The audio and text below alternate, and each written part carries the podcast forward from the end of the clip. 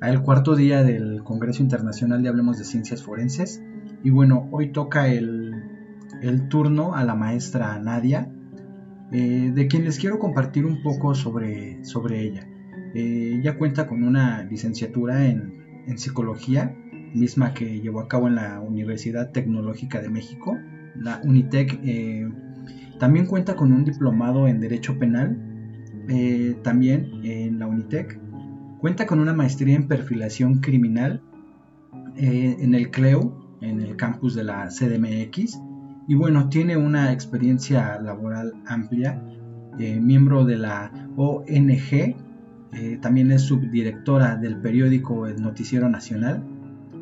Y bueno, ha dado conferencias en el Foro de Investigación de Psicología para la Universidad de UNITEC eh, asimismo cuenta con diversos talleres como la imagen pública para la universidad eh, en Unitec también. Y bueno, eh, curso privado de psicoterapia. Asimismo cuenta con un consultorio privado en, este, en psicología, servicio social en Cámara de Diputados y área de PES, eh, Masterclass sobre el tabú de la violencia hacia los hombres. Y bueno, eh, también ella cuenta con una con una experiencia sobre la mesa de diálogo sobre el aborto en México y diferentes cursos como por ejemplo eh, cursos online, introducción a la perfilación criminal, etcétera. En pantalla podrán tener al final de la conferencia los datos de la psicóloga, así como sus redes sociales y su correo electrónico para que la puedan contactar directamente sin ningún intermediario. Y pues bueno, para mí es, un honor presentar a la maestra Nadia Moreno y bienvenida y muchas gracias por, la participación en este congreso del día de hoy. Adelante, maestra. Muchas, muchas gracias, eh, licenciado Julio. Eh, para empezar, eh, le agradezco la invitación. Eh, para mí es muy importante apoyar estos nuevos proyectos. Al final de cuentas somos una comunidad eh, pequeña, ¿no? a comparación de algunas otras, entonces es importante que entre nosotros nos apoyemos mutuamente. Y, y, bueno, mucho éxito con tu proyecto. Muchas gracias por invitarme nuevamente. Y bueno, vamos a dar inicio, ¿ok? Adelante. En este caso, Vamos a hablar de la psicopatología, sí, pero nos vamos a enfocar en la psicosis. Vamos a hablar un poquito de los antecedentes, ¿ok?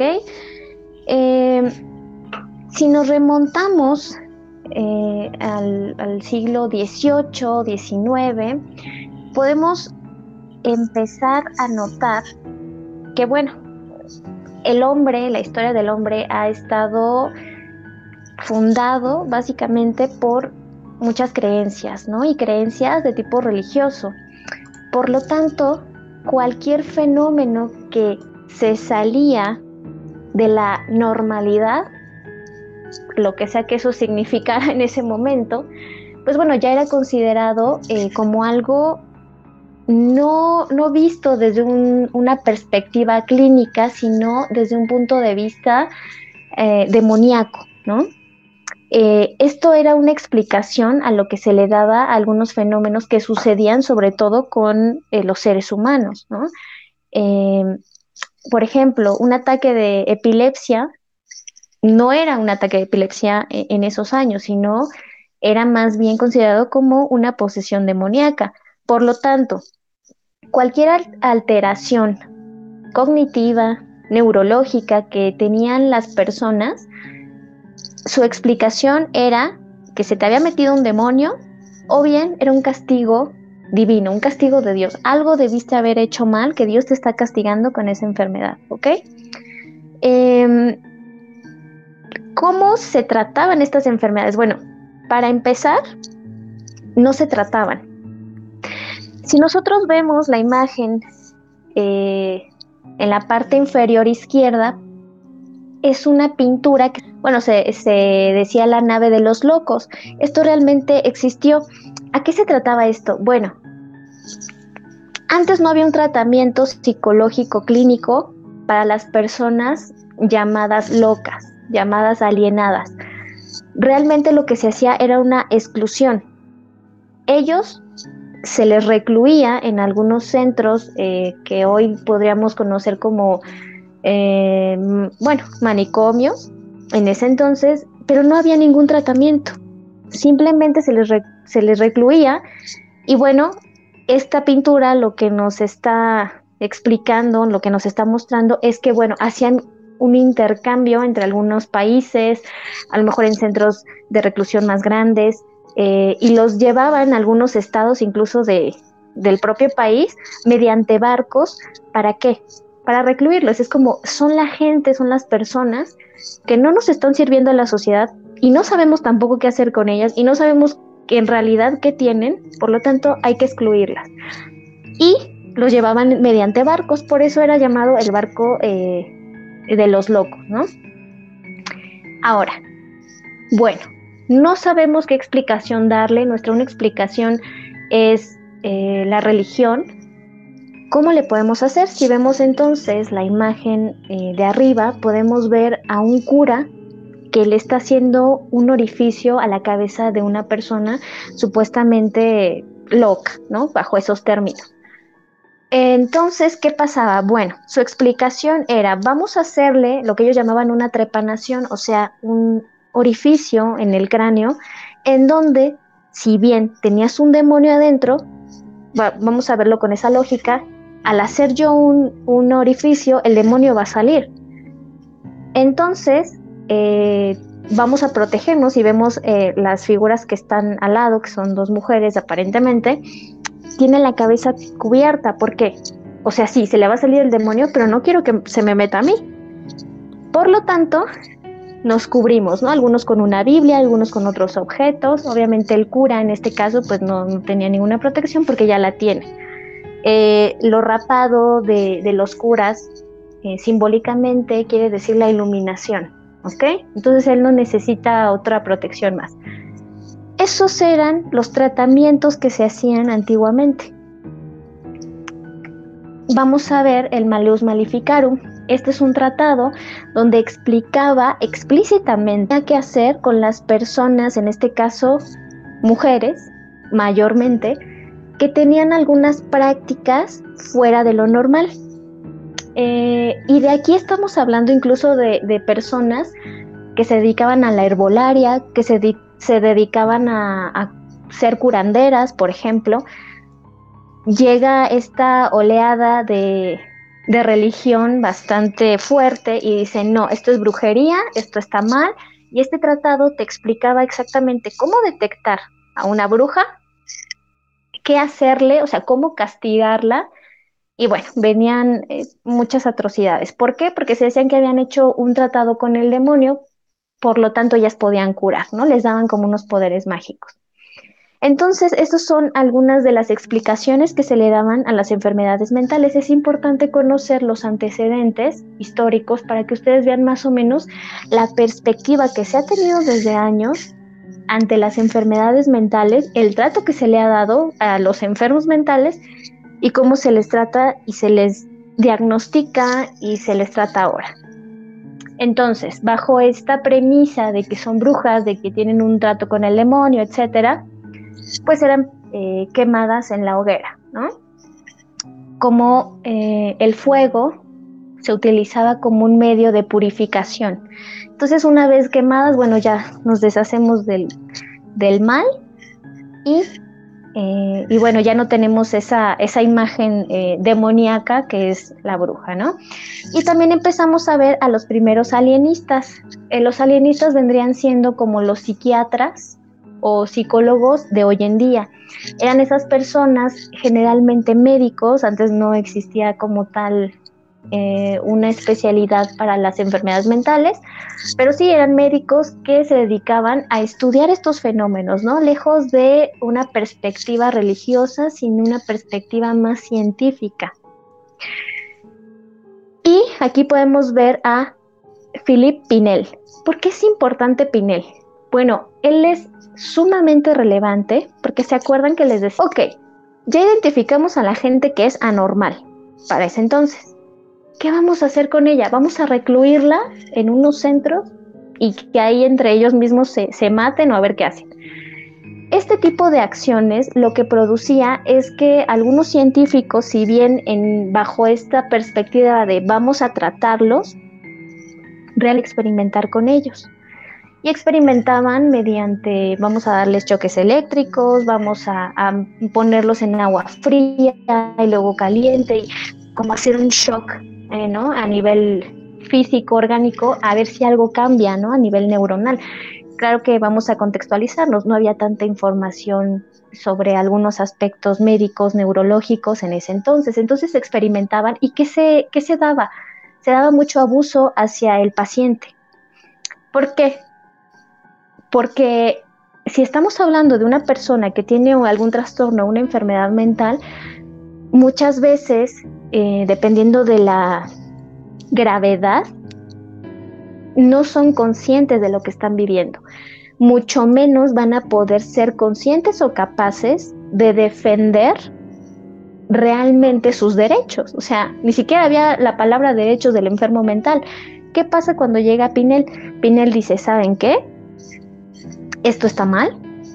Voy a hacer una nueva clasificación que vendría siendo eh, lo que hoy se conoce como tendencia suicida, como depresivo, él da cuatro tipos, que por ahí me faltó uno, ¿no?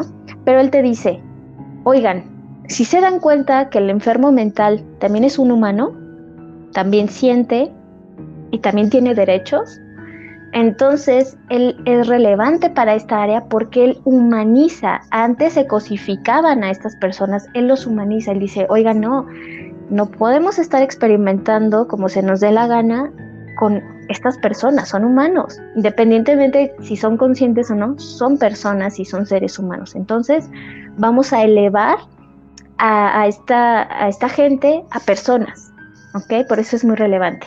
Y bueno, de ahí tenemos a generalmente cuando la gente eh, fuera de estas áreas, sobre todo de la psicología, les preguntan sobre, bueno, ¿y quién es el padre de la psicología?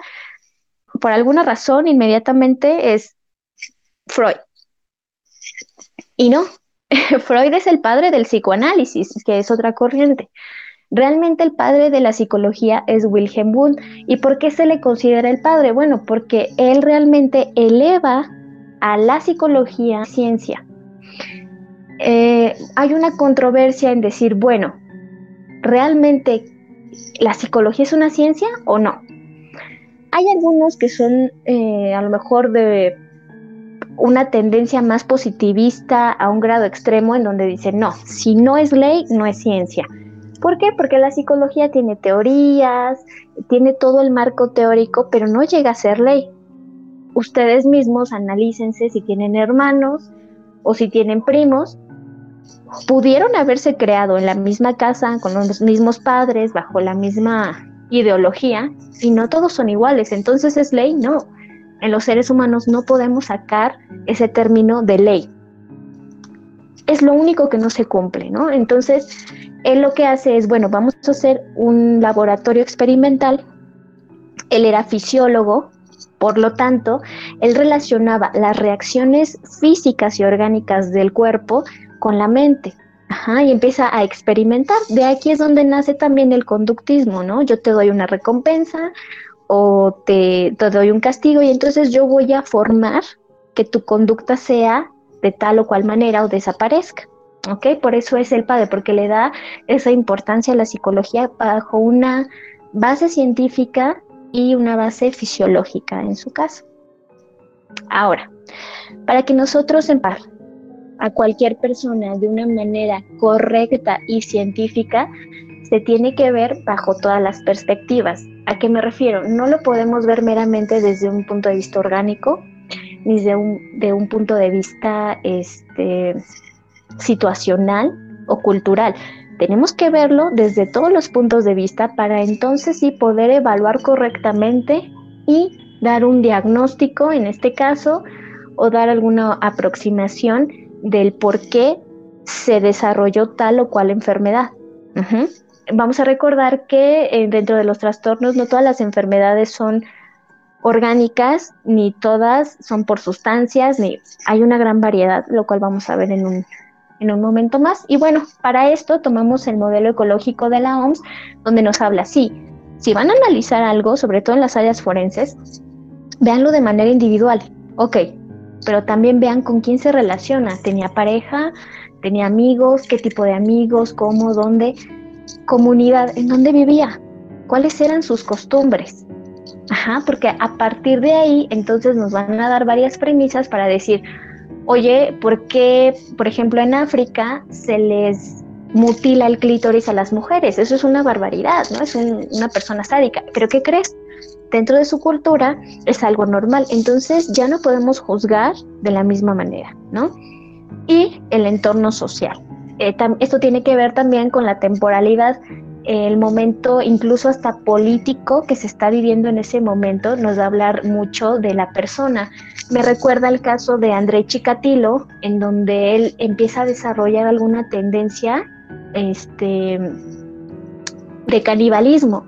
Y esto porque en la época social y política que él se desarrolla, ¿qué es lo que pasa? Bueno, estaban en guerra, tenían muchos conflictos sociales, eh, no tenían dinero, todo el país estaba en crisis, llegando al punto de orillarlos a la misma población a consumir carne humana, porque no había de otra.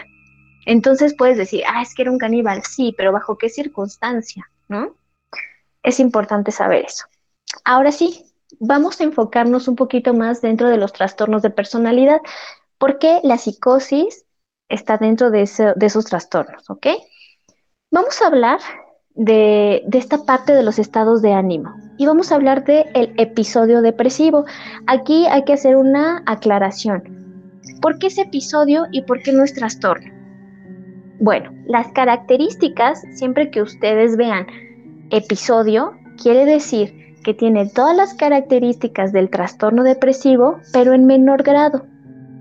Esa es la única explicación, no se me hagan más revoltura, ¿ok?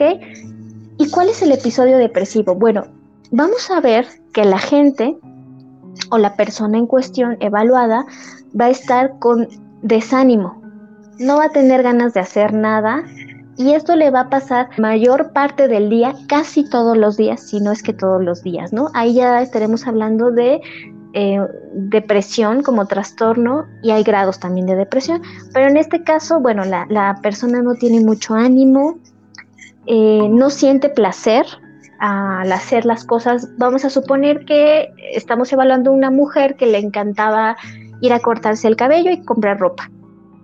Bueno, ahora eso ya no le satisface, eso ya no le produce estas eh, ganas o no le reproduce este placer, por lo tanto ya estamos viendo otro indicador. Otro indicador es el sueño. Vamos a ver alterados los episodios eh, de sueño. ¿A qué me refiero? Puede ser que la persona duerma muchísimo todo el día o al revés, que se le vaya el sueño y entonces constantemente no puedo dormir, ya tuve pesadillas, eh, incluso se, pueden desarrollar algunos otros trastornos del sueño como eh, que, se levantan en la noche, sonambulismo, ¿no? Entonces. ¿Qué otra cosa? El apetito. El apetito se va a ver afectado porque es que me estoy sintiendo mal y la única manera en la que a lo mejor puedo tener un poquito de placer, un poquito de, ganas, es comiendo. Y entonces la persona empieza a comer mucho, mucho, mucho, mucho. Generalmente, eh, si ustedes se dan cuenta, son cosas dulces. ¿Por qué? Por ejemplo, el chocolate lo que nos está produciendo es oxitocina, ¿no? Químicamente. Entonces, si tiene los químicos cerebrales por debajo de lo normal, ese poquito de chocolate o esas galletitas le va a subir, pero son momentáneos, no le va a durar todo el tiempo, por eso necesita estar comiendo. O al contrario, ¿sabes qué? No tengo ganas de nada ni de comer. Y la gente entonces puede empezar a bajar mucho de peso va a haber una menor concentración, la persona no va a poder enfocarse, por ejemplo, si está trabajando no va a poder enfocarse, ¿por qué? Y aquí viene acompañado de otra característica, constantemente están pensando en la muerte. ¿En la muerte de quién? ¿En la muerte de ellos mismos? Ya sea no me quiero morir, es que yo sé que no estoy comiendo, es que tengo miedo de morir, o al contrario, ya me quiero morir y empiezo a tener ideas suicidas. Entonces, en vez de estar trabajando a lo mejor eh, correctamente, mi concentración se dispersa y se va a pensamientos de muerte. ¿Ok? Ese es un episodio. Este episodio va a durar de 5 días a 2 semanas. Nada más. Por eso ese episodio. Si estas, estos sentimientos, todas estas características duran más, eh, por ejemplo, eh, la mayoría de los trastornos ya eh, graves como patológicos, vamos a decir depresión mayor, duran de seis meses en adelante. Entonces, hay que tener cuidado con la temporalidad. Si dura de cinco días a dos semanas, estamos hablando de un episodio, ¿ok? Y la manía. ¿Cuál es la manía? Bueno, todo lo contrario. La persona va a estar súper elevada, con muchísimas ganas, eh, una autoestima aparentemente buena. ¿A qué me refiero? Va a estar pensando, es que yo soy el mejor, no, yo voy a hacer esto y se empieza a comprometer con muchísimas cuestiones laborales, incluso yo te ayudo, yo lo hago, yo hago esto, yo hago aquello, porque su energía está elevada. Sienten o pierden más bien la necesidad de dormir, porque están tan activos que dicen, no, es que no tengo ganas de dormir, ahora voy a escribir y ahora voy a pintar y voy a hacer un buen ejercicio. Y, ajá, todo eso está pasando en este episodio maníaco. Hay mayor actividad. Esto va a durar mínimo una semana. Acuérdense, episodio. Cuando combinamos un episodio depresivo y un episodio maníaco, nos va a dar bipolaridad. Si ustedes han escuchado a alguna persona que les dice, es que soy súper bipolar. ¿Por qué eres bipolar? Ah, pues porque en la mañana estoy contenta y en la noche estoy enojada. Eso no es bipolaridad, eres normal. Eh, vamos a suponer que dormiste súper bien y te levantas de buen humor. Pero ya en la noche algo te hizo enojar, tu pareja, te chocaron, qué sé yo, y ya cambió tu humor. No, no eres bipolar. Como se dan cuenta, es estar depresivo por muchísimo tiempo, pero también eh, muchísimo me refiero a un ratito, no tres horas, no, de cinco días a una semana, dos, perdón. Y maníaco, eso es ser bipolar, ¿no? Y también tenemos la, hipomanía, eh, que es igual este estado de alerta continuo, nada más que es tan fuerte, en la hipomanía es tan fuerte la, la manía, o sea, tanta la actividad que llegan a ser irritables. Imagínense que su cuerpo tiene un límite a que lo fuerces, pero tu mente puede estar todo el tiempo trabajando. De hecho, la mente nunca termina de trabajar, incluso dormido, está creando, está pensando. Y el cuerpo dice, ya, dame un descanso. O sea, y pueden caer hasta en el hospital, ¿no? Entonces, esto es lo que llamaríamos bipolaridad. Vamos a hablar de los trastornos crálicos. Bueno, estos se dan eh, comúnmente ya sea por un golpe o por alguna alteración orgánica que ya se tenga o que se haya producido a lo mejor en la niñez o incluso no necesariamente en la niñez. ¿Por qué la niñez? Pues porque es más importante. El cerebro se dice que se termina de desarrollar aproximadamente a los 22 años. Entonces, eh, en este caso, bueno, aunque ya estés desarrollado, si tienes una contusión bastante importante, sí le puede generar un daño orgánico. Y son muy similares a algunos otros trastornos, pero por eso hay que, hay que diferenciarlos. Si tú estás sospechando que algo de la conducta de, esta persona que tú estás evaluando no está dentro de lo normal, vaya, eh, conductualmente a lo mejor es agresivo, a lo mejor está muy... Eh, como en un episodio. Antes de que tú determines alguna de las que ya vimos, va a ser necesario que lo canalices con un neurólogo o con un psiquiatra para descartar que tenga alguna alteración a nivel orgánico. ¿A quién tenemos ahí? Bueno, ahí tenemos a la llena de Querétaro. Por si ustedes no la conocen, bueno, esta señora eh, padecía de alucinaciones, delirios, lo cual la llevó a matar a sus tres hijos eran tres menores de edad. Los acuchilló, los acomodó en, una cama, me parece que en la cama de ella, y luego ella se acuesta y se intentó suicidar. Bueno, ¿qué pasa? Cuando a ella le hacen un, estudio eh, a nivel neurológico, se dan cuenta que tiene efectivamente una alteración a nivel cerebral. Eh, puede haber sido producido por algún golpe o bien por eh, de nacimiento, ¿no? El caso es que sí tenía una alteración y entonces eso nos va a explicar por qué se comporta y por qué tiene algunas conductas o emociones tan exacerbadas o tan fuera de la norma. ¿Ok? Ahora vamos a hablar de, de esquizofrenia que tiene que ver con la psicosis. Fíjense, ¿cuál es la diferencia entre psicosis y esquizofrenia? Realmente la esquizofrenia va dentro de la psicosis, son muy parecidas y ahorita lo vamos a desglosar un poquito más, ¿ok? Eh, cuando tenemos una alteración a nivel esquizofrénico, y vamos a ver que también para llegar a la esquizofrenia hay una antesala. De hecho, hay muchas antesalas y las vamos a ver detenidamente. Pero antes de continuar, vamos a definir qué es un delirio. Porque aquí nos dice, bueno, algunas de las características son los delirios. ¿Qué es un delirio? Ustedes eh, probablemente han escuchado esta frase de delirio de grandeza, ¿verdad? Delirio de persecución. Ok, ¿qué quiere decir? Ustedes identifíquenlo así. Delirio es igual a creencia. Quédense con eso, delirio igual a creencia. ¿Por qué? Quiere decir que yo tengo una creencia fija de que alguien me está persiguiendo. Por ejemplo, en el caso de delirio de persecución, alguien me está siguiendo, seguramente me están espiando, ahorita que estoy dando la conferencia me está viendo esa persona que me quiere dañar o que, que etcétera, ¿no? Yo lo creo firmemente, o sea, fíjense la diferencia, yo no estoy alucinando que la persona está aquí y, me está agarrando, no, yo tengo la creencia de que me están viendo. Ahora, delirio de tipo religioso. Es que yo soy Dios, o sea, Dios me escogió, Dios me mandó, yo soy la luz, la iluminación del ser humano que necesita para aprender. Entonces, tengo ese delirio de que yo soy el que más sabe, yo soy el enviado de Dios, eh, yo soy el apóstol. Incluso hay un síndrome que se da mucho en Jerusalén.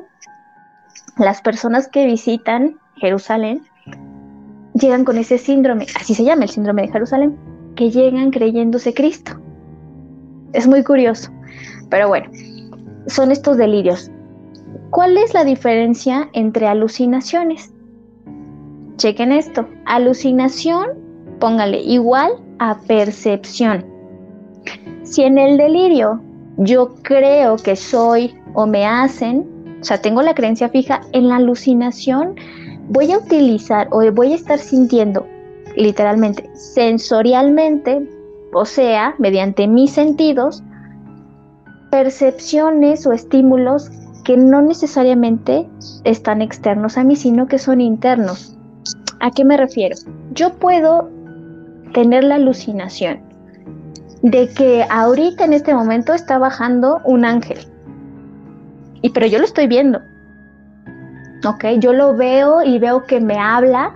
Fíjense, ya estoy utilizando la vista, pero el ángel baja y me habla. Estoy utilizando ya o ya estoy alucinando a nivel auditivo. Y luego me toma de la mano y a lo mejor nos vamos volando juntos, ¿no? Entonces ya estoy utilizando otro sentido. Así pongan esa diferencia. Delirio igual a creencia y alucinación igual a nivel percepción.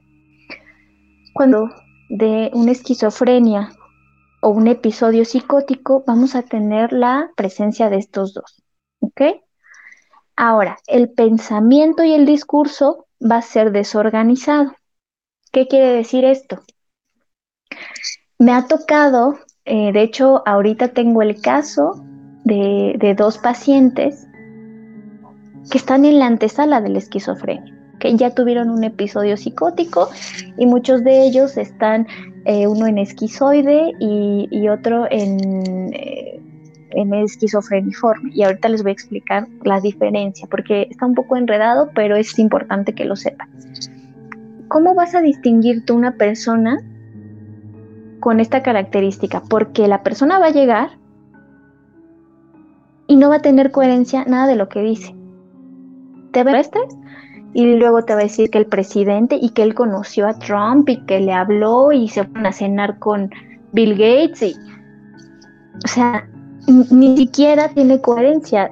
Independientemente de, oye, me está mintiendo, no hay una coherencia. Empieza a revolver fechas con eh, personajes, con cosas ficticias, ¿no? Y llegó Freddy Krueger y nos fuimos por una chela, o sea, no tiene coherencia. O sea, si tú intentas darle un orden, vas a perder tu tiempo y además te vas a cansar mentalmente. O sea, ya cuando empiezas a notar que no tiene coherencia, adiós, ¿no? O sea, esto ya es un síntoma. Ya no intentes darle una, un seguimiento porque no, no tiene caso. Eh, en esta evaluación que me tocó de, este paciente llega y yo le preguntaba, bueno, ¿y en qué año sucedió esto? Y me dice, en el 1800, y ahí ya te das cuenta.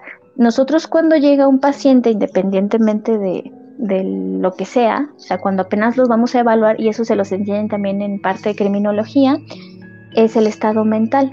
Hacemos un examen mental, donde la persona tiene que estar en tiempo y hora y día adecuados, ¿no?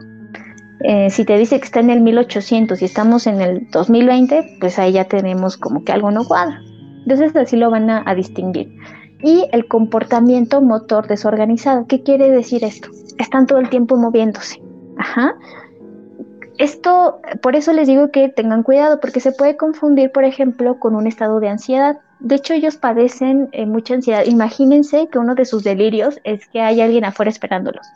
Entonces van a estar así, moviéndose y, mordiéndose las uñas, eh, movimientos repetitivos que están dando a entender que hay algo que les, que les incomoda o que incluso, eh, no lo puse aquí, pero la catatonia. ¿Qué quiere decir esto? Me quedo inmóvil. Una de dos, me muevo muchísimo o me quedo inmóvil, ¿no? En este caso, bueno, no hay sentido, se paran, se sientan, se van para allá, regresan. Así es como los podemos distinguir. Ahora, hay algo que se le llama síntomas negativos. ¿Qué quiere decir? No porque los otros sean positivos, eh, de hecho sí se les llama positivos, pero no porque sea algo bueno, sino síntomas negativos nos están hablando de que van a empeorar la gravedad de la enfermedad. En este caso, pues esquizofrenia y, psicosis, ¿no? ¿Por qué? Por ejemplo, tenemos la expresión emotiva disminuida. Eh, cuando ustedes cargan un bebé o ven a, una persona que quieren mucho, su pareja, sus papás, sus abuelitos, los ven a los ojos. A lo mejor no necesitan decir nada, pero con el simple hecho de verle eh, a los ojos, a la cara, están expresando una emoción y de repente sonríen o pueden llorar o eso es expresión emotiva. Cuando no hay, o sea, cuando hay un aplanamiento emocional, ya nos está dando que es un síntoma que puede empeorar el diagnóstico. Incluso el habla, la entonación. Hagan de cuenta que, por ejemplo, cuando ustedes mandan un mensaje en alguna red social, a lo mejor ustedes lo mandan con un tono. Hola, me encuentro muy bien, ¿y tú? Y a lo mejor la otra persona lo lee como, hola, sí, me encuentro bien, ¿y tú? Entonces, para eso están los emoticones. Porque si tú ya pones un emoticón, ya estás expresando y le estás dando de alguna manera una entonación a eso que tú estás diciendo. En este caso, cuando hay una aplanación eh, afectiva o una expresión emotiva disminuida, estamos hablando de que la persona te habla, pero como un robot, automáticamente. Esta característica se puede notar, por ejemplo, en los niños con eh, autismo. Los bebés, eh, cuando las mamás los cargan, se dan cuenta que a lo mejor no los ven a los ojos, no reconocen esa figura materna, eh, no tienen un apego de esa manera, o sea, ellos están como, como en su mundo, están como aparentemente aplanados, pero no, ellos también sienten y quieren, ¿no? En este caso, bueno, se puede confundir, por eso hay que tener cuidado. eh, que es diferente porque en el autismo, bueno, se da desde pequeños y estos trastornos no se van a diagnosticar hasta que sea adolescente y a la adultez temprana. Se va a desarrollar más, ¿ok?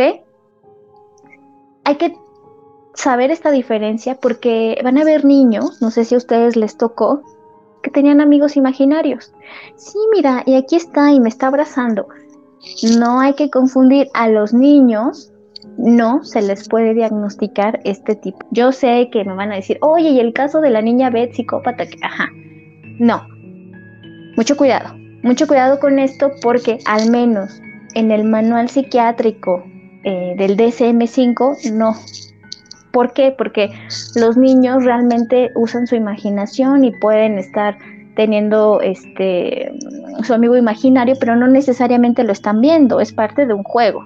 ¿Ok? Entonces, mucho cuidado con esto. Este tipo de trastornos que yo les estoy hablando se da de la adolescencia a la adultez temprana, es donde se empieza a desarrollar, no porque antes no hayan tenido algunas características, sí, pero clínicamente no se le va a diagnosticar. Eh, vamos a hablar de la abulia. ¿Ustedes en algún momento se han sentido como, hoy no tengo ganas de hacer nada, hoy no me quiero ni parar, ni bañar, ni nada. Bueno, eso es la bulia. Es la falta de motivación para hacer alguna actividad. No tengo ganas, no quiero hacer nada. Bueno, imagínense eso todo el tiempo. Luego tenemos la anedonia. La anedonia también se va a distinguir y es un, síndrome por que no hay como tal. Mm, vamos a suponer, a ti te encantaba comer chocolates. Ahora te comes un chocolate y ya no importa. Es indiferente. Perdiste el placer por comerte a lo mejor ese chocolate. Eso es la, anedonia. Se pierde totalmente el placer. Esto tiene mucho que ver con la eh, asociabilidad. Ojo, cuidado con los términos, porque yo he escuchado mucha gente que dice, soy bien este, antisocial.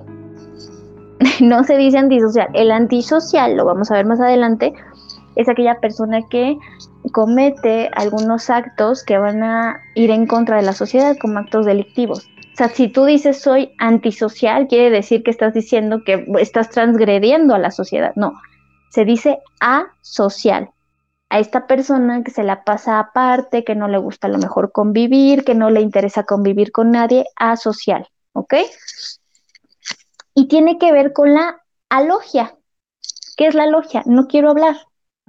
No, no es que no sepa, no es que no tenga un, gran vocabulario, es que no quiero hablar. Entonces se fijan cómo va, va pegado, nada más que bueno, tiene otro otro término. Tú puedes tener a lo mejor nada más alogia, no quiero hablar con nadie. Si te interesa, pero por X o Y motivo no puedes hablar, estás eh, mm, clínicamente, lo que se dice, sano, aparentemente, pero eres asocial, no te interesa. No te interesa convivir ni eh, mezclarte con otra gente. ¿Ok? Y vamos a ver el trastorno psicótico breve. ¿Se acuerdan de, la palabra episodio y breve es igual. ¿Ok? ¿Qué quiere decir? Bueno, vamos a tener en la psicosis, ustedes ya saben ahorita que es un delirio, ustedes ya saben que es una alucinación, entonces vamos a ver delirios, alucinación desorganizado, o sea, incoherente, sin sentido. Eh, vamos a ver esta parte de comportamiento desorganizado, o sea, motor, eh, me muevo mucho y aquí sí vamos a ver esta parte de catatonia, o sea, me quedo parado, me quedo inmóvil. Y esto sucede, yo les comentaba, ¿no? Em, vamos a suponer que tú alucinas que eres un mueble. Y tú eres un mueble y los muebles no se mueven, entonces te vas a quedar así sentado, ¿no? Eso se ve en algunos centros psiquiátricos. Alucinan que es un mueble por horas. Entonces también puede eh, haber algún tipo de, de agresión o de violentación hacia esa persona. ¿Por qué? Pues porque está inmóvil, ¿no? Incluso hasta de, algunos otros delitos en contra del, de la persona con la enfermedad mental. Eh, y bueno, ¿cuánto va a durar? De un día a un mes. Ustedes en la parte forense han visto o hemos visto en muchos crímenes que se dan, eh, por ejemplo, en algún homicidio y que cuando se le hace la entrevista o las pruebas a la persona te dicen, es que no me acuerdo, no sé qué pasó. O sea, yo estaba a lo mejor conviviendo, me quedé perdido, dormido, no sé, ahí como un espacio. Ya mi pareja o mis hijos ya estaban muertos, ensangrentados, entonces yo no supe qué hacer. Eh, la característica de esto es que, eh, y les voy a contar, les voy a compartir un caso que nos enseñaron en la maestría el profesor eh, Toriz, Roberto Toriz, y nos contaba, ¿no? Nos enseñaba una imagen de, una chica que tenía los órganos de fuera. Sin embargo, la incisión en, el estómago era muy, como muy detallada, o sea, no tenía otros acuchillamientos, no tenía nada. Algunas este, lesiones punzocortantes, no. Únicamente tenía esta eh, del, del vientre y a partir de ahí se le empezaron a sacar los órganos. Entonces, bueno, después de elucubrar y, e imaginar diversas teorías del qué había pasado, bueno, pues resulta que era un chico que padecía de esquizofrenia. Ojo, cuando ustedes vean este tipo de, de características, tomen en cuenta que no hay cura. ¿ok? Todas son progresivas. ¿Se pueden controlar? Sí. ¿Cuál es el problema? Que puede haber un, un episodio psicótico en donde hay un desconecte y pueden pasar muchas cosas. Puede ser peligroso. El caso de, de este chico resulta que él estaba medicado, eh, incluso, bueno, a pesar de que estaba medicado, se le tenía eh, de alguna manera pues encerrado en la casa, ¿no? no hacía otra. Y bueno, en esa ocasión vivía, él vivía en una serie de departamentos junto con la mamá. La mamá se iba a trabajar y bueno, dejaba al chico ahí en la casa, ¿no? En esa ocasión se le olvida poner el seguro. ¿Y qué es lo que pasa? por azares del destino, no sabemos si a lo mejor ella había intentado antes abrir la puerta o no. El caso es que ese día la señora no pone el seguro, él logra salir. ¿Qué le detonó el episodio psicótico? No lo sabemos. Eh, le detona y entonces eh, se mete a la casa de la vecina. La vecina para, para esto, cuando encuentran en la escena del crimen, el cuerpo se encontraba desnuda y como les comento, bueno, con los órganos de fuera. Eh, él en su alucinación y delirio, él imaginaba que era un príncipe. Entonces su misión era encontrar a la princesa. Cuando él ve esa puerta, dice, aquí está el castillo. Se mete se mete al departamento de la vecina, la vecina se está bañando, entonces él empieza a buscar a la princesa, ¿dónde está mi princesa? La tengo que rescatar de este castillo. En un momento, cuando él ve ocupado y abierto, ¿por qué ocupado? Porque él sabía que alguien estaba dentro. Y ve a la vecina, ¿quién cree que se imaginó? ¿A la princesa?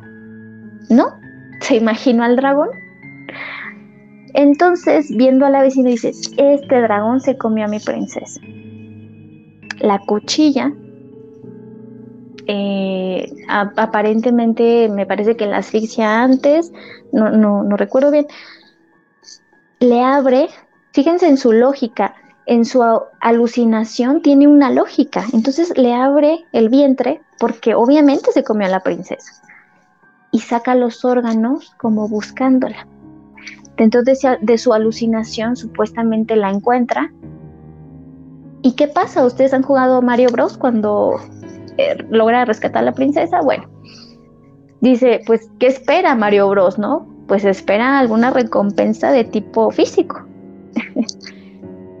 pues la tuvo. Se empieza a masturbar con los órganos eh, internos de la, de, la, de la vecina, logra tener una eyaculación y ya.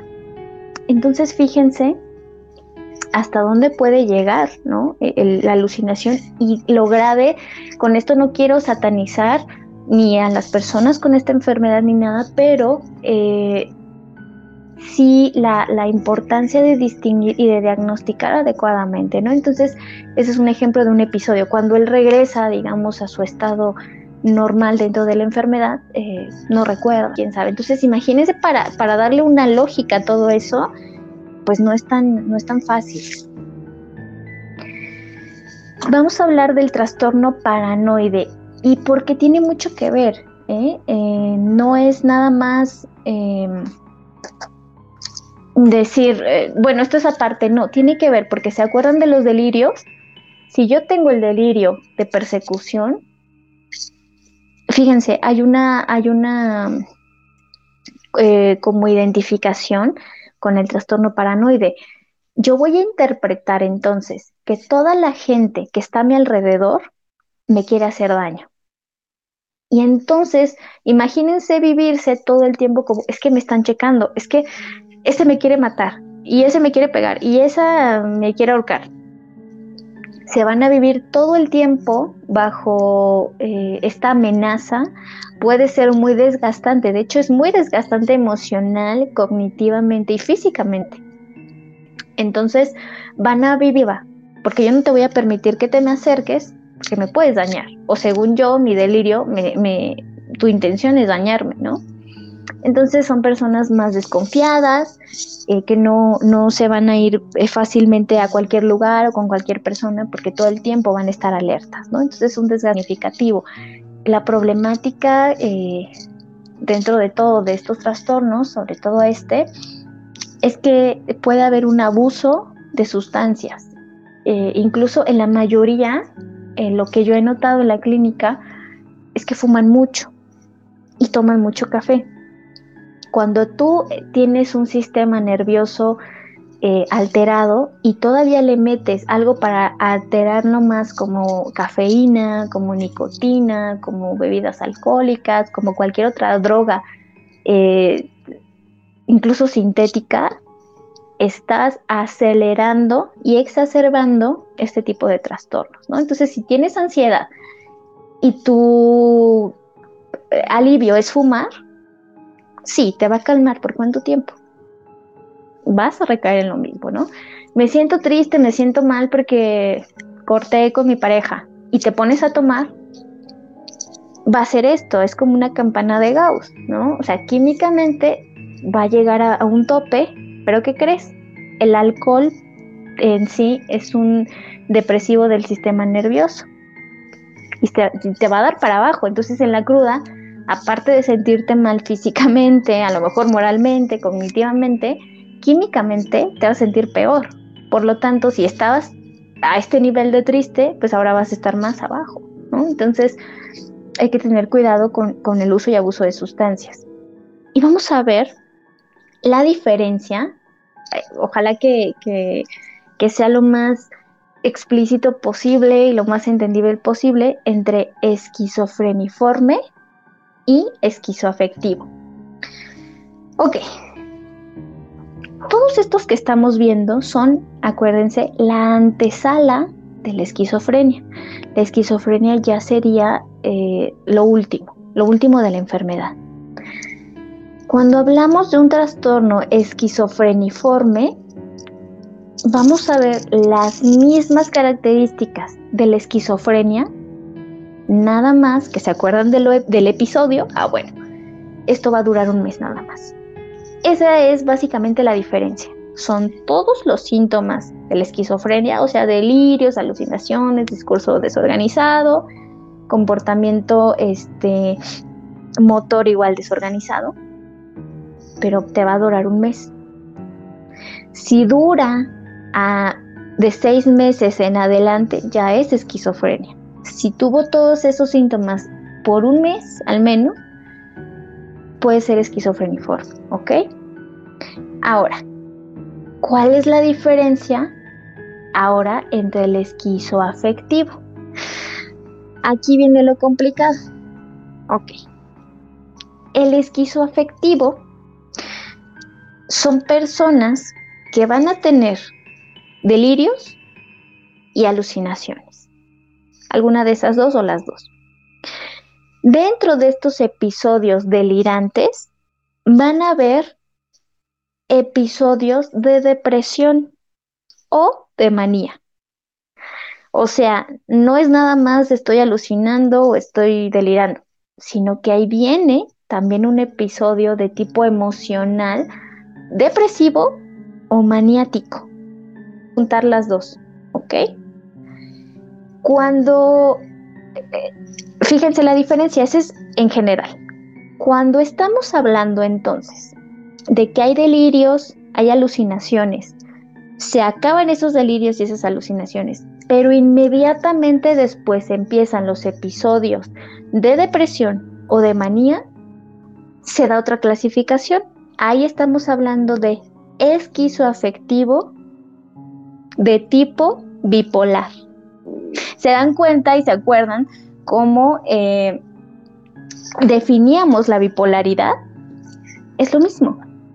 Nada más que aquí va a estar más exacerbado. Unos se van a juntar con otros y cuando están primero delirios y alucinaciones, inmediatamente está un episodio de tipo emocional, depresivo o maniático, es de tipo bipolar.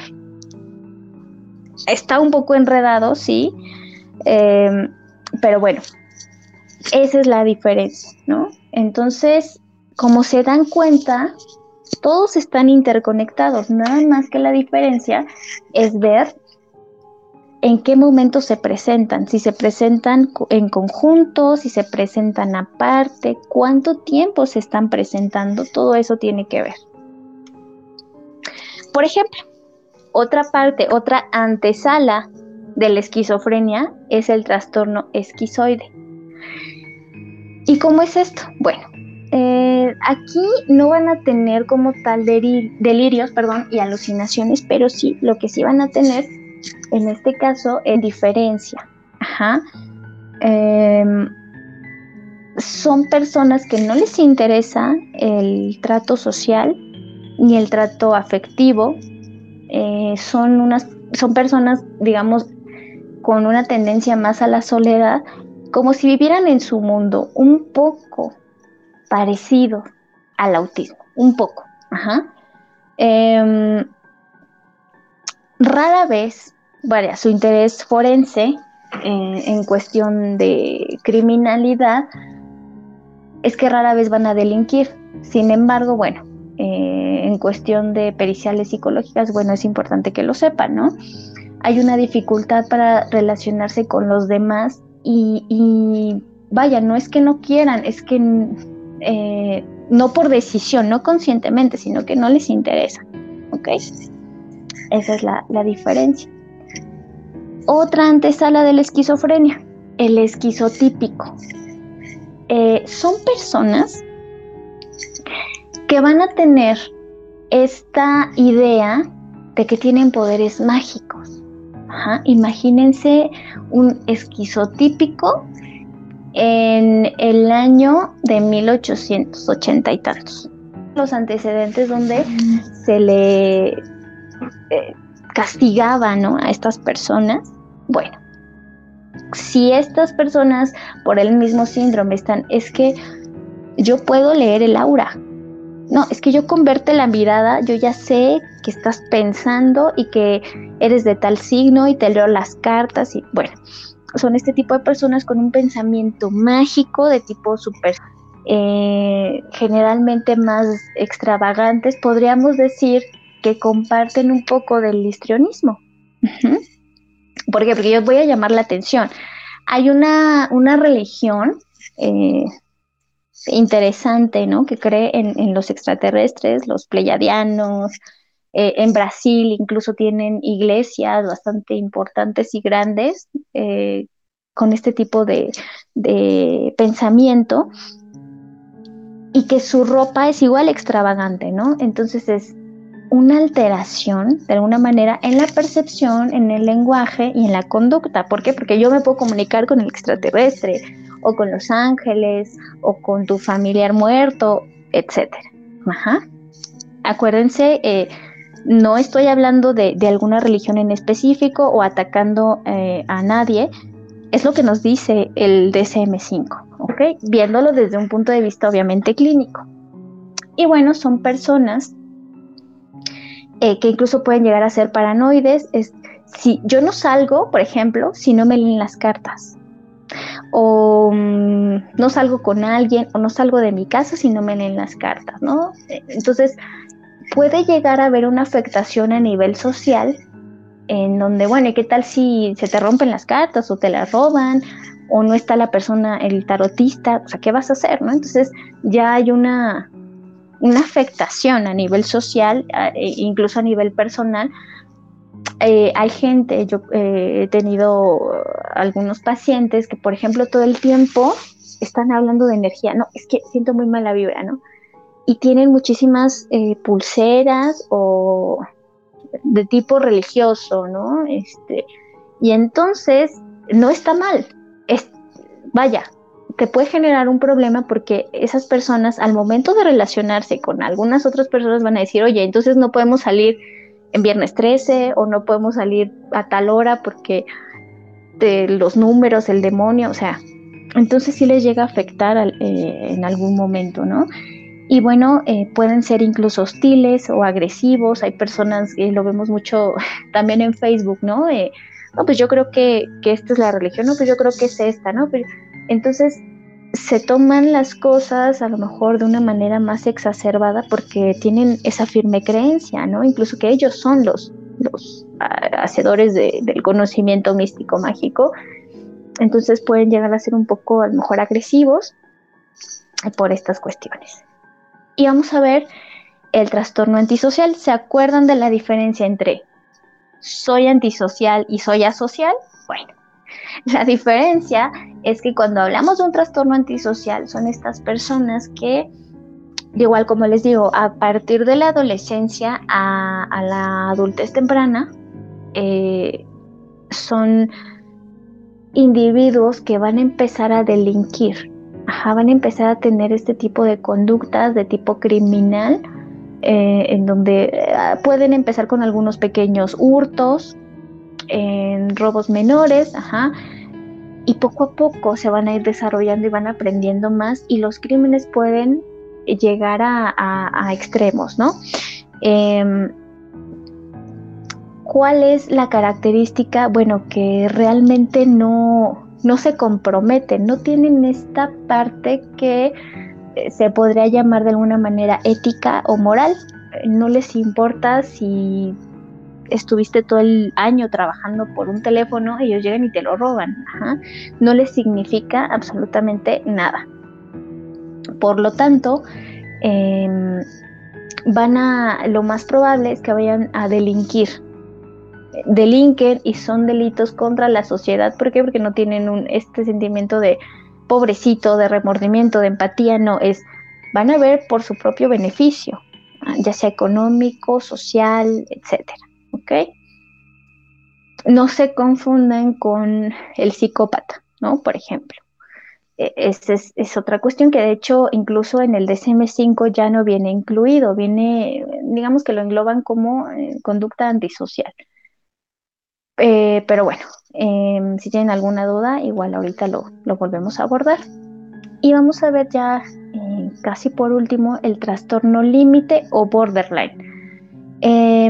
Estas personas, bueno, tienen un continuo pensamiento de que van a ser abandonadas. Lamentablemente, eh, esto se puede dar mucho como manifestaciones de tipo dependiente, son dependientes emocionales, porque si todo el tiempo están pensando, es que me van a dejar, me va a abandonar, es que mis papás me van a abandonar, o sea, tienen este sentimiento de abandono, de que en algún momento me van a dejar, me van a abandonar, entonces pueden incluso acometer algunas cuestiones de tipo criminal o conductas que los pueden poner en riesgo a ellos o a las demás personas con el eh, pretexto o bajo la condición de que no me abandonen. Ajá. Eh, imagínense todo el tiempo estar pensando en este abandono, en este desamparo, es un miedo constante. No nada más se sienten mal, mal eh, emocionalmente, a lo mejor con algunos rasgos de, desánimo, sino que además pueden llegar a ser agresivos, porque a mí no me vas a abandonar y podemos ver este en conjunto con el obsesivo compulsivo, el decir, es que si, si no eres mío, no eres de nadie. Y entonces pueden reaccionar agresivamente, a mí no me vas a abandonar, ¿no? En hombres y mujeres, fíjense que la mayoría de los trastornos comúnmente se da más en hombres. Hay una gran diferencia eh, y estadísticamente de más afluencia en, hombres, ¿no? Las manifestaciones es que pueden sufrir de autoagresión, ¿no? Si me dejas, me mato. Y hay una eh, gran importancia eh, y manifestación en la. Son las personas que más se suicidan, ¿no? Sus relaciones son inestables, constantemente entre pelea, dependencia, entonces, eh, relaciones interpersonales, no nada más de pareja, bastante inestables y un alto índice de suicidio. Esto hay que tomarlo en cuenta también. Ya para terminar, eh, por ahí dicen, bueno, es que el DSM-5 o cualquiera, en este caso, bueno, se tendría que usar el 5, no está debidamente eh, o no se debería usar en las ciencias forenses. Hay un apartado que ustedes pueden checar en la página 25 eh, específicamente donde nos habla de su uso forense. El mismo de, eh, manual nos está diciendo, ok, sirve como guía. Si tú vas a hacer tu pericial o vas a documentar o argumentar algo de cuestión de trastorno psicopatológico, es importante que tengas de dónde sacar, o sea, ¿de dónde sacaste esta información? No, pues me la dijo mi profe, ¿no? Pues me la inventé, no, no, no, ¿de dónde lo sacaste ahora? De aquí. Entonces eso te va a dar un sustento dentro de tu marco teórico para tus periciales o para la investigación que quieras hacer para poder argumentar con bases eh, clínicas lo que estás sosteniendo. Ahora, ojo con diagnosticar personas capacitadas para diagnosticar y para diferenciar uno y otro son eh, personas que están debidamente formadas profesionalmente, como psiquiatras, como psicólogos, ¿no? Eh, son de uso clínico, de uso diagnóstico, ¿y para qué? Este manual no te va a decir cómo tratar a tu paciente, tampoco te va a decir qué medicamento. Dando algunas manifestaciones de los trastornos en donde tú como profesional vas a crear tu plan de tratamiento o eh, la manifestación y por qué se dio a lo mejor este trastorno y no este. Vas a hacer esa diferenciación.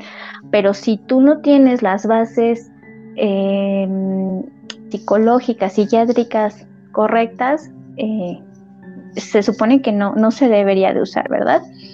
Eh, y bueno, si tienen alguna duda o algo que comentar, pues esas son mis redes. yo constantemente subo información de tipo eh, psiquiátrico, por ejemplo, algunos síndromes, eh, de una manera más eh, corta y más rápida, como imágenes informativas, para que a ustedes se les haga más fácil diferenciar de uno a otro. algunas conferencias también se dan por ahí. Y, bueno, cualquier duda o comentario que quieran hacer, pues son bienvenidos. Y eso es todo, no sé, por aquí no veo porque estamos en Meet, pero si en YouTube eh, tienen alguna pregunta. Eh, maestra, muchas gracias por la ponencia, está excelente eh, y hasta el momento no tenemos ninguna pregunta. únicamente felicitaciones por parte de Rolando. dice que felicitaciones. Jacobo también menciona que gracias por el conocimiento que aporta. Antonio eh, también comenta que buenas noches desde Barranquilla.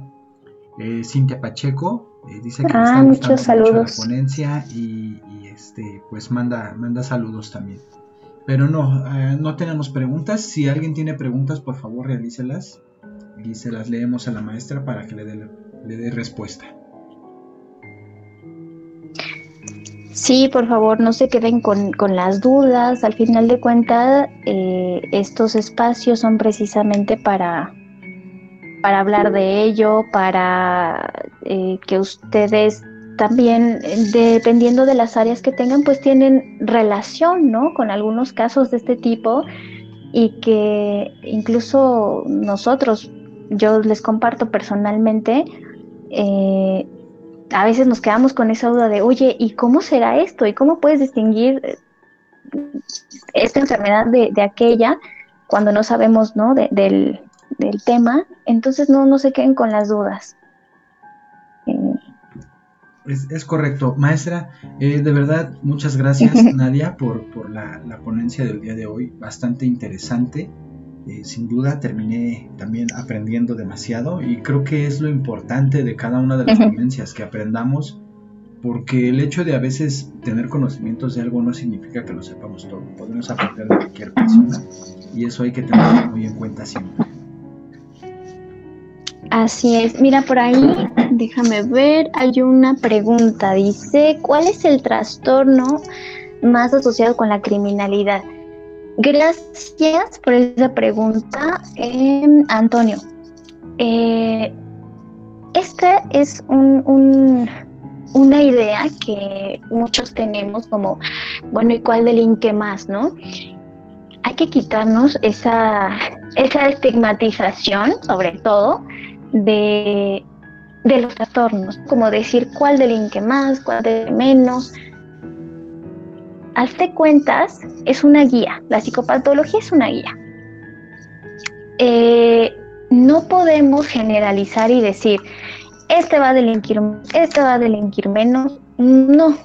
Eh, porque fíjense que dentro de las pericias, lo que se está defendiendo mucho son los derechos humanos.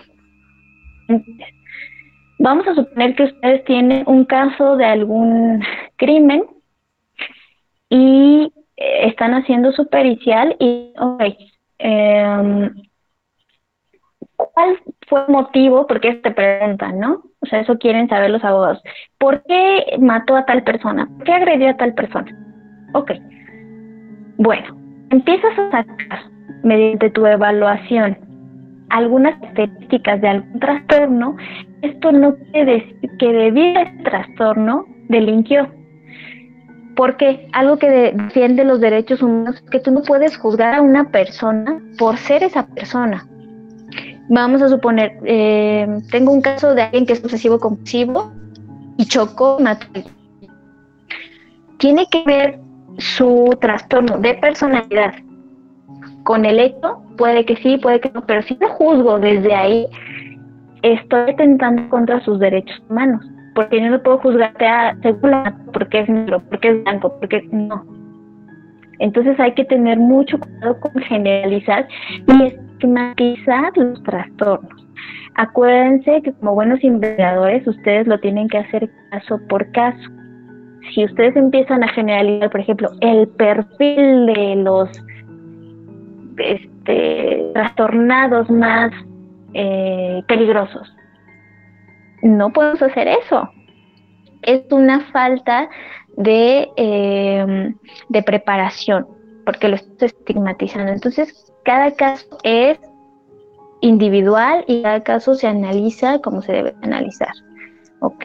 Entonces, eh, uno más asociado no, no existe hay que analizar caso por caso. Lo que sí es que cada trastorno, pues como lo podemos ver, va a tener sus aseveraciones y va a tener sus complicaciones en un caso. Por ejemplo, una persona con trastorno esquizofrénico no esté bien em, eh, medicado, lo que vamos a ver es que puede tener un episodio psicótico y entonces puede llegar a ser peligroso tanto para él como para sí mismo, o sea, para los perdón. Por aquí dice, ¿qué opina de la inimputabilidad? Es complicado, sobre todo hablando de psicología, porque em, lo que pasa es, se tiene que probar arduamente el trastorno o que, por ejemplo, en este caso hubo un episodio psicótico. Si no se prueba, entonces tenemos por ahí un problema. Tiene que probar eh, cabalmente que hubo inimputabilidad. Nosotros no vamos a, a, decir si fue culpable o no fue culpable. Ese no es nuestro trabajo como psicólogos. Nuestro trabajo es evaluar al individuo y coadyuvar con el juez para que el juez decida. Pero nuestro trabajo para nada es decir, ah, es inimputable. No. no, eso lo va a determinar el juez. No te voy a dar las características a lo mejor del trastorno que a lo mejor tú no sabes, porque pues eres un abogado y yo soy psicóloga. Ah, mira, esto es el trastorno, esto es lo que puede suceder. Y ya tu juez determina si es inimputable o no. Yo no, nosotros no tenemos la capacidad para, para distinguir eso o para determinar eso. Nuestro trabajo tiene un límite y es enseñarte a ti cómo se manifiesta, qué consecuencias tuvo en ese caso o, implicaron en ese caso y ya, hasta ahí. Es correcto. Y bueno, al parecer no hay más preguntas, maestra. Ok, bueno. Entonces, pues estaríamos llegando a la parte final de, de este de esta ponencia, de esta pequeña conferencia del día de hoy. Y bueno, nuevamente agradecido con, usted, este, Nadia. De verdad, muchas gracias y felicitaciones por la ponencia. Estuvo bastante interesante. Ah, muchas gracias a ti. Y bueno. Gracias eh, por invitarme. No, para nada. Eh, y gracias a las personas que nos estuvieron viendo y el día de mañana se estará publicando el mismo eh, programa en, en las plataformas de audio. Entonces, pues, muchas gracias y nos vemos el día de mañana con la otra ponencia. Que estén muy bien y nos vemos mañana. Gracias.